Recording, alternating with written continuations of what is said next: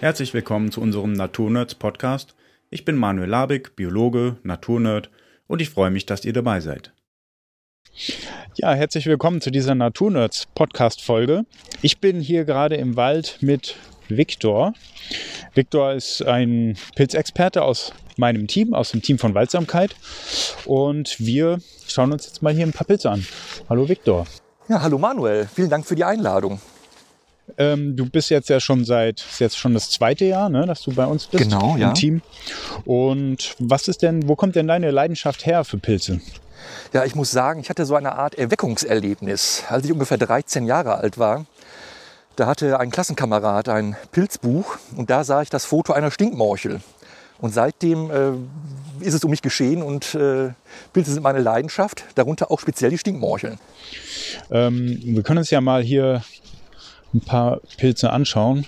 Ja. Es ist jetzt schon relativ spät in der Pilzsaison. Ne? Wir haben Genau. jetzt Anfang November. Da ähm, ja, könnte man auch denken, eigentlich gibt es da gar keine Pilze mehr. Ja. Aber dem ist nicht so, oder? Genau. Es gibt eine ganze Reihe von Arten, die ganz typische Spätherbstpilze sind, die also kurz vor den ersten strengen Nachtfrösten uns auch unter Umständen äh, Speisepilze bescheren. Dazu gehört zum Beispiel der violette Rötelritterling oder auch die Nebelkappe, die teilweise Massenpilze sein können in Buchenwäldern, wo sie das Laubstreu zersetzen. Okay, und sind das Pilze, die du jetzt auch Anfängern äh, empfehlen würdest oder ist das dann schon eher was für Fortgeschrittene? Tendenziell würde ich sagen, dass man sich da schon ein bisschen besser auskennen sollte, denn beide Pilze, die ich gerade genannt habe, haben Lamellen auf der Hutunterseite und da gibt es eine ganze Reihe von ähnlichen Arten und unter Lamellenpilzen im Allgemeinen eben auch potenziell tödlich giftige Arten, weswegen man sich da mit den Merkmalen genau auseinandersetzen sollte, um diese Pilze sicher zu erkennen. Okay, also da würdest du auf jeden Fall empfehlen, sich da vielleicht mal näher, noch näher mit äh, zu befassen.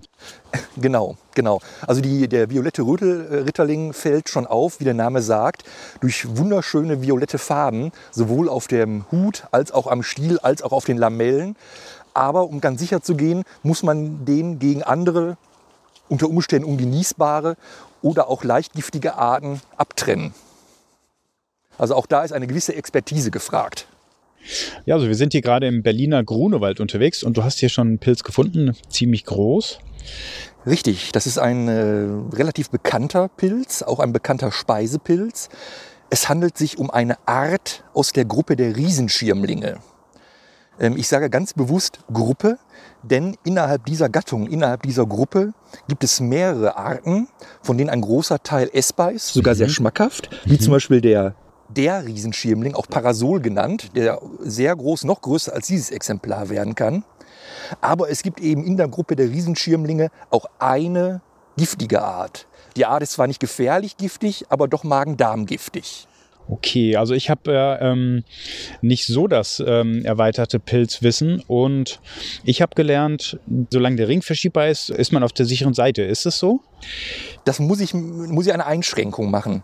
Denn erstmal der verschiebbare Ring identifiziert zweifellos das jeweilige Exemplar als zugehörig zu den Riesenschirmlingen. Okay.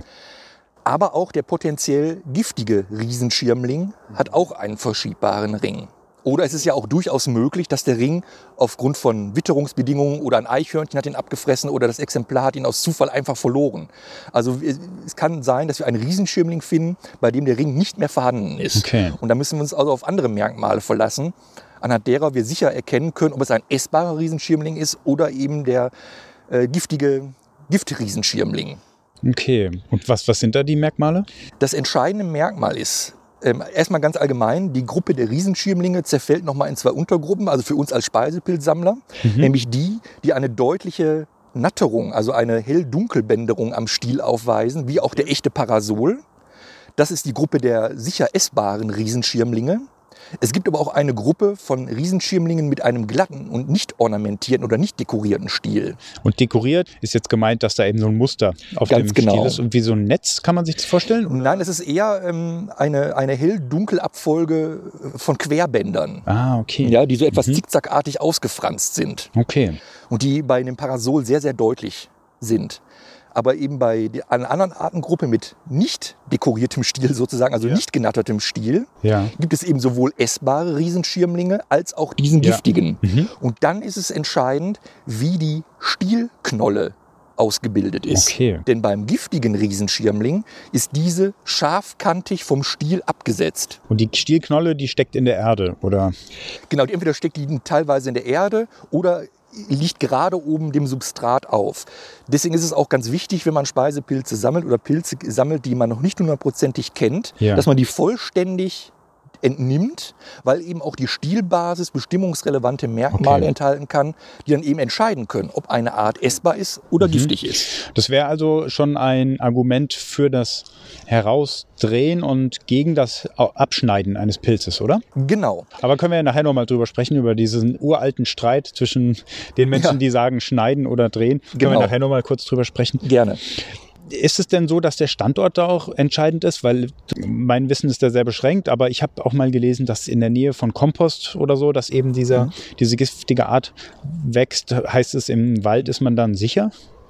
Ähm, So pauschal kann ich das nicht sagen, da gerade stadtnahe Wälder, Forste oder auch Parkanlagen äh, durch, die, äh, durch eben diese Stadtnähe ähm, auch dem Giftriesenschirmling zusagen können, weil Okay. eben viel frei verfügbarer Stickstoff zum Beispiel vorhanden ist. Okay. Wie vielleicht in der Nähe eines Komposthaufens auch. Also das wäre für mich nur, was ich äh, ein weiches Merkmal nennen würde, was die Bestimmung absichern helfen kann. Okay. Ja, aber das harte Merkmal ist für mich die Form der Stielknolle. Okay. Das ist immer ausgeprägt.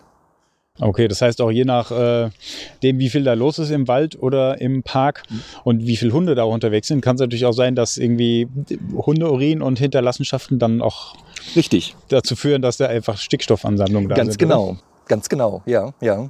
Ja, dann gehen wir mal ein Stückchen weiter. Gerne, ja. Achso, eine Frage noch. Wie würdest du den äh, zubereiten, den Riesenschirmling, den essbaren? Ja, also da würde ich einfach den, der Literatur folgen äh, und nur den Hut von natürlich verwenden und diesen Okay. einfach wie einen Schnitzel braten. Der schmeckt sehr angenehm, finde ich.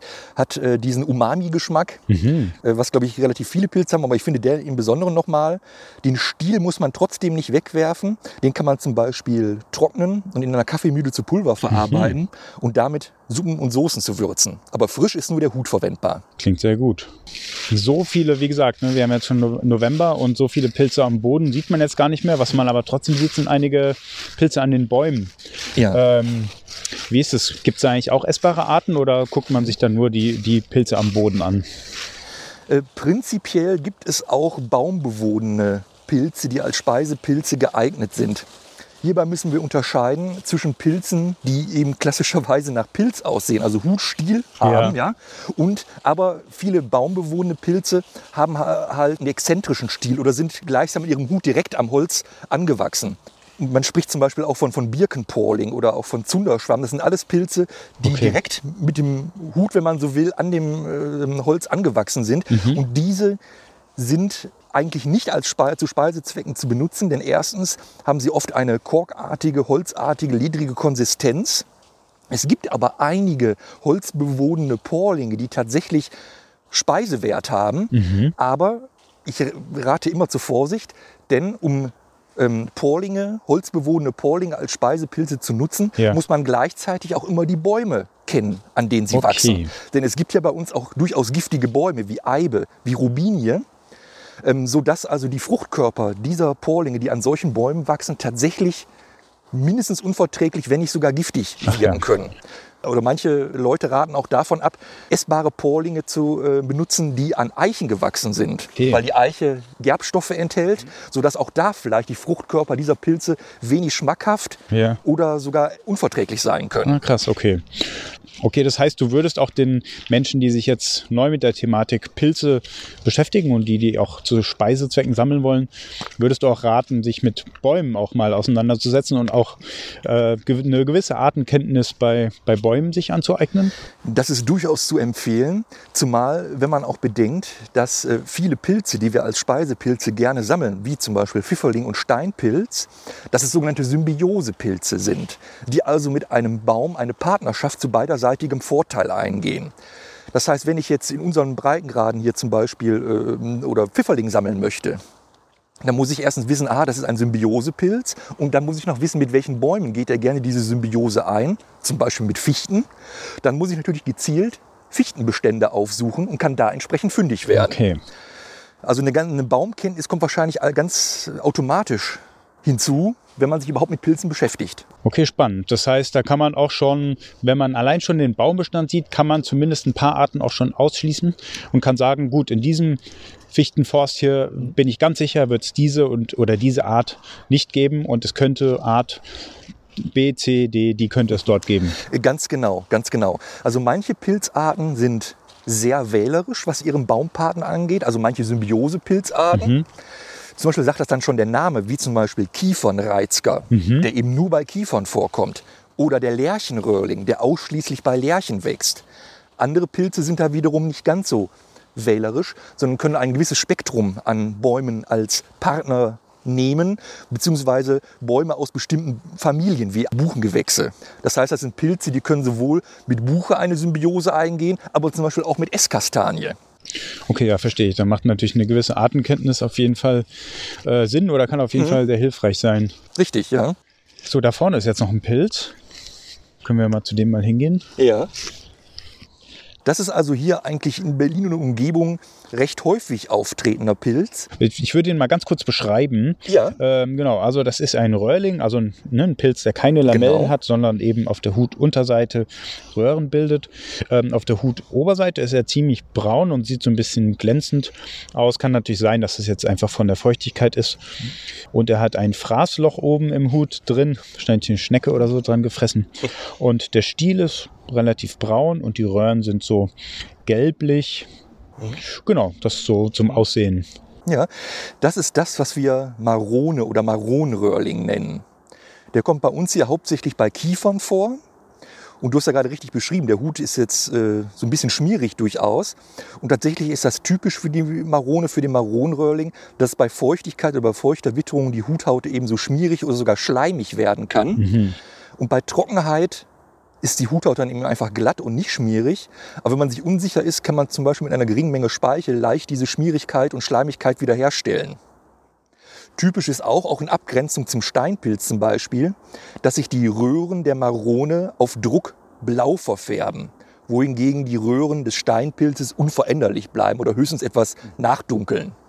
Okay. Und wenn der jetzt vom Hut her so ein bisschen schleimig ist, verhält er sich auch in der Pfanne? Also wenn man den brät, wird er dann da auch ein bisschen schleimig? Oder? Bei solchen Arten, die eine schleimige, schmierige Huthaut haben, empfiehlt es sich immer schon beim Sammeln selbst, also im Wald zum Beispiel, die schleimige Huthaut zu entfernen mit dem Messer. Okay. Damit also, wenn man dann mehrere davon in einen Korb legt oder auch noch anderes Sammelgut da hat, dass es eben nicht durch diesen Schleim verschmutzt wird. Das lassen wir lassen also nach Möglichkeit alle Schmutzteilchen, auch die Erdbehaftung oder eben auch die schleimigen Hutschichten am besten schon im Wald. Okay. Zu den Röhrlingen. Äh, man sagt ja so gemeinhin, bei den Röhrlingen kann man nichts falsch machen. Da gibt es jetzt keine, keine besonders giftigen Arten. Würdest du dem so zustimmen? Prinzipiell ja, aber natürlich, wie bei jeder Regel, muss es auch hier leider eine, bei Pilzen muss es leider eine kleine Einschränkung geben. Ähm, es gibt natürlich ausdrücklich giftigen Röhrling, das ist der sogenannte Satansröhrling. Das oh, das klingt ja schon gefährlich. in der Tat, ähm, aber über die ähm, Intensität der durch ihn verursachten Vergiftung habe ich unterschiedliches gelesen. Manche schreiben von starken Magen-Darm-Problemen und andere von eher leichten Übelkeit oder Durchfällen. Vielleicht hängt das auch von der persönlichen Konstitution des Essers jeweils ab. Ähm, dieser Pilz ist relativ ungleichmäßig in Deutschland verbreitet, weil er ganz spezielle Bodenansprüche hat. Er braucht kalkhaltigen Boden, er braucht hauptsächlich Buchen als ähm, Symbiosepartner und er braucht Wärme, sodass er hauptsächlich in Süddeutschland etwas häufiger ist oder im Thüringer Becken, aber im Nordosten oder Nordwesten Deutschlands eigentlich eine Seltenheit ist, eine Rarität. Okay. Darüber hinaus ist es auch wichtig bei Röhrlingen, wenn man bestimmte Röhrlingsgruppen zu Speisezwecken sammelt, dazu gehört zum Beispiel die Gruppe des Rotfußröhrlings, dass diese sehr, sehr leicht vergänglich sind und oft schon in frühester Jugend von einem Schimmelpilz befallen sind, sodass man da äußerst vorsichtig sein muss. Und manche Stimmen raten sogar davon ab, diese Rotfußröhrlinge überhaupt zu Okay. Speisezwecken zu nutzen, weil man niemals sicher sein kann, dass sie nicht von diesem Schimmelpilz befallen sind, dessen Toxine wohl krebsfördernd wirken. Spannend.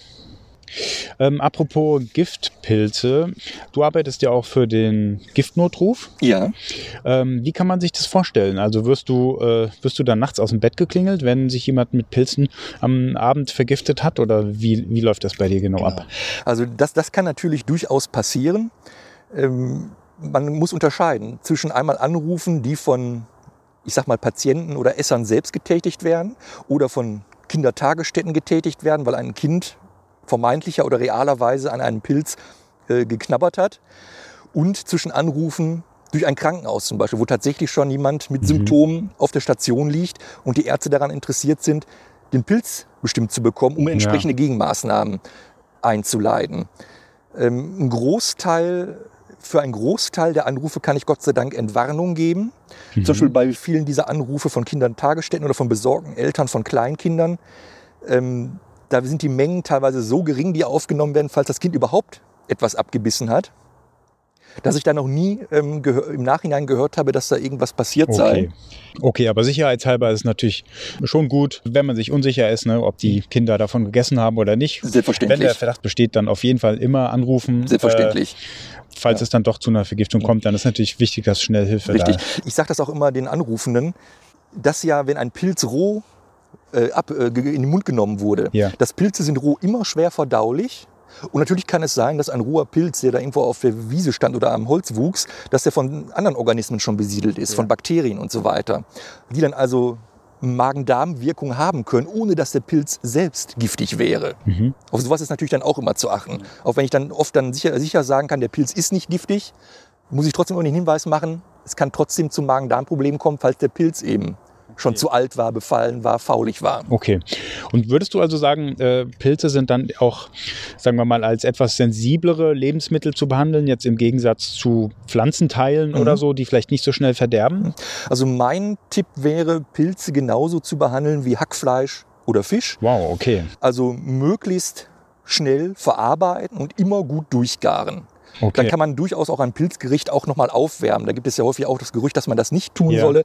Aber wenn das vernünftig zubereitet wurde, besteht da keine prinzipielle Maßnahme. Okay, das heißt, irgendwie mit dem Korb morgens äh, in den Wald zu gehen, zu sammeln äh, an einem relativ warmen Herbsttag und dann noch sechs Stunden mit dem Zug irgendwo hinzufahren und dann de, die Pilze im Rucksack zu haben und abends irgendwo zu Hause anzukommen und sich eine Pilzpfanne zu machen, ist jetzt nicht so empfehlenswert, weil das würde man ja mit Hackfleisch auch nicht unbedingt machen. Das ist richtig. Also äh, da würde ich tatsächlich ein bisschen äh, nervös werden. Ähm, generell würde ich sagen, gesunder Menschenverstand, ja, genauso wie ich in der Obstabteilung, Gemüseabteilung vorgehe. Wenn ich abends die, meine Pilze auspacke und schon sehe, dass die auf einmal ein bisschen weich geworden sind, dass die, dass die Hutränder so ein bisschen vertrocknet sind oder anfangen einzutrocknen, würde ich natürlich nicht mehr verwenden. Aber es gibt, denke ich, durchaus festfleischige Arten, die vielleicht auch so einen Transport überstehen würden. Also ganz pauschal Okay. könnte ich jetzt äh, nicht dafür oder dagegen raten. Okay. Natürlich, ein Korb ist da das Sammelgefäß ähm, erster Wahl, weil es eben luftig ist und die Pilze nach Möglichkeit eben auch äh, nicht übereinander sich stapeln und sich gegenseitig zerdrücken können. Das Sammeln in Beuteln oder sogar Plastiktüten ist Ja. natürlich eine absolute Todsünde. Okay. Apropos absolute Todsünde. Ähm, so wie ich das mitbekommen habe, gibt es ähm, zwei Lager. Ein Lager sagt, Pilze auf jeden Fall abschneiden. Das andere Lager sagt, auf gar keinen Fall, Pilze muss man rausdrehen.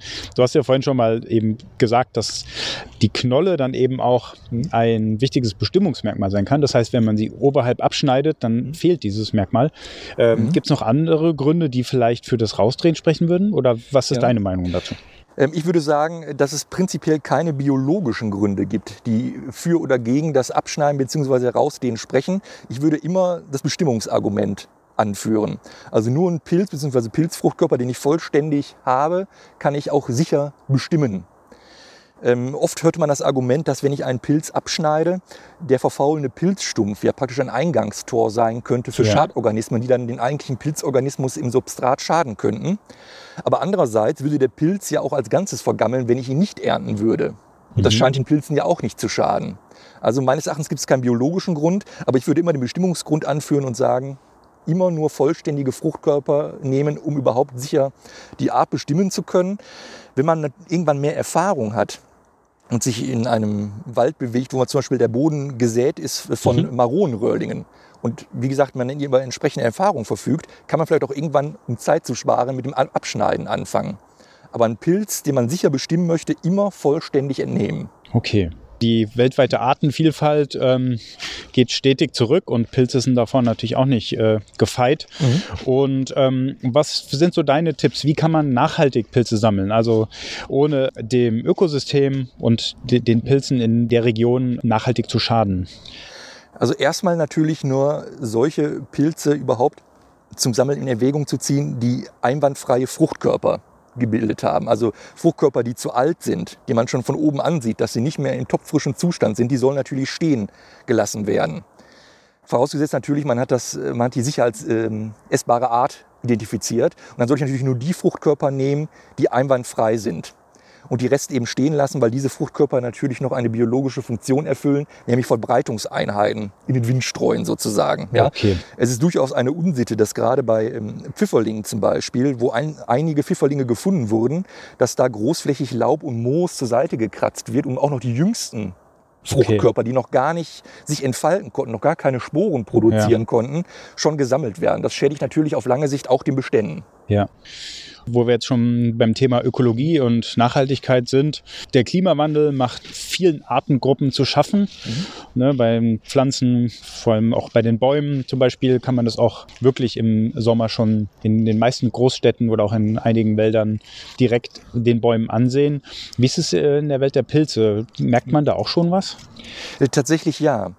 Ähm, gerade jetzt in den letzten Jahren mit diesen ausgeprägten Dürresommern, zumindest bei uns hier in Berlin und Brandenburg, ist es so, dass eigentlich für den Spätherbst oder für den Herbst typische Arten eben nicht mehr im Herbst ihre Fruchtkörper bilden, sondern solange die Fröste nicht streng genug waren, auch noch im Januar oder Februar Fruchtkörper bilden können. Mhm. Und das ist tatsächlich die typische Pilzzeit im Mittelmeergebiet. Okay. Ja, wo also es während des Sommers sehr trocken ist und mhm. warm ist.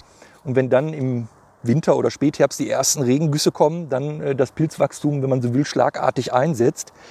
Darüber hinaus lässt sich wohl auch feststellen, äh, dass manche wärmeliebenden Arten, die man eigentlich hauptsächlich auch aus Südeuropa oder zumindest Süddeutschland kennt, mhm. erstens tendenziell häufiger werden und auch ihr Areal äh, dabei sind, nach, weiter nach Norden zu verschieben. Mhm.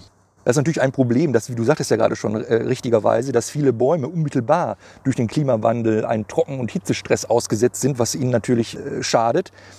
Aber ähm, diese Trockenheit und diese Hitze schadet eben auch vielen von diesen Symbiosepilzen, von diesen Partnerpilzen, mhm. was dann wiederum auch wieder negativen Einfluss auf die mhm. Vitalität der beteiligten Baumpartner hat, sodass diese Bäume sozusagen zweimal geschädigt werden. Ja. Einmal direkt und einmal über die okay. Schädigung ihrer Pilzpartner. Okay. So, dann würde ich sagen, gehen wir noch mal einfach noch Gerne, ein Stückchen. Ja. Und ähm, ich habe nämlich vorhin, als wir hergelaufen sind, schon einen Pilz entdeckt, den ich unbedingt dich fragen wollte, was es ist. Der sieht nämlich erstmal auf den ersten Blick aus wie ein Champignon, aber das kann ja erstmal nicht sein, oder? Dass hier mitten im Wald ein Champignon steht. Doch, es kann sein. Ja, also ähm, es gibt in Deutschland 30, 40, 50 verschiedene Champignonarten, von denen eben ein Teil im Wald vorkommt, aber auch ein Teil äh, im Offenland vorkommen kann. Ja? Mhm. Ähm, typisch für Champignons ist eben, dass die Lamellen schon in frühester Jugend in der Regel nie rein weiß sind, oft schon einen Rosaton aufweisen und dann im Alter mit der Farbe der reifenden Sporen dunkel schokoladenbraun werden. Mhm. Oft hört man ja, dass Champignons auch mit äh, gefährlich giftigen Knorrenblätterpilzen ver äh, verwechselt werden könnten. Aber Knorrenblätterpilze haben immer weiße Lamellen. Okay. Ja, zumindest die, bis auf zwei Ausnahmen in Europa, haben alle Knorrenblätterpilze in Europa helle Lamellen. Mhm. Sodass mit den Champignons allein aufgrund der Lamellenfarbe keine Verwechslung möglich sein sollte. Natürlich gilt es auch immer, alle Merkmale mhm. äh, in Erwägung zu ziehen. Wichtig ist auch tatsächlich, wir haben ja einen Champignon vor uns. Wichtig ist auch zu wissen, dass nicht jeder Champignon prinzipiell essbar ist, sondern es gibt auch giftige Champignons, ja. die man dann jeweils natürlich äh, ausschließen muss. Mhm. Ja? Die giftigen Champignons, deren Fleisch verfärbt sich oft leuchtend gelb und die haben einen relativ intensiven Geruch, mehr oder weniger stark ausgeprägt, nach Desinfektionsmittel. Ach. Okay. Aber letzten Endes ist das schon etwas, wo man, dass man mal Geruch unter Anleitung sozusagen gerochen haben muss, um diesen Geruch zum Beispiel ja. nachvollziehen zu können. Ja. ja. Deswegen denke ich, sind Champignons eher was für den fortgeschritteneren okay. Speisepilzsammler. Hinzu kommt, dass äh, Champignons berühmt dafür sind, geradezu berühmt berüchtigt, besonders stark Schwermetalle anzureichern. Mhm. Dass manche Stimmen mittlerweile sogar davon abraten, wild gesammelte Champignons überhaupt zu verzehren, weil man nicht weiß, welche Champignon, den ich jetzt hier gerade vor mir habe, wie stark ist der belastet. Generell empfiehlt es sich ja sowieso nicht, in der Nähe von stark befahrenen Straßen, in der Nähe von Industrieanlagen Pilze zu sammeln. Aber Champignons scheinen ganz besonders gefährdet zu sein. Das heißt, ähm, Standort spielt auf jeden Fall auch eine Rolle. Ja. Ähm, ist ja bei Wildpflanzen im Prinzip ähnlich. Gibt es ja auch Standorte, die man unbedingt meiden sollte. Mhm. Ähm, magst du noch kurz äh, erzählen, welche Arten von, von Grundstücken oder von Standorten man am besten meiden sollte?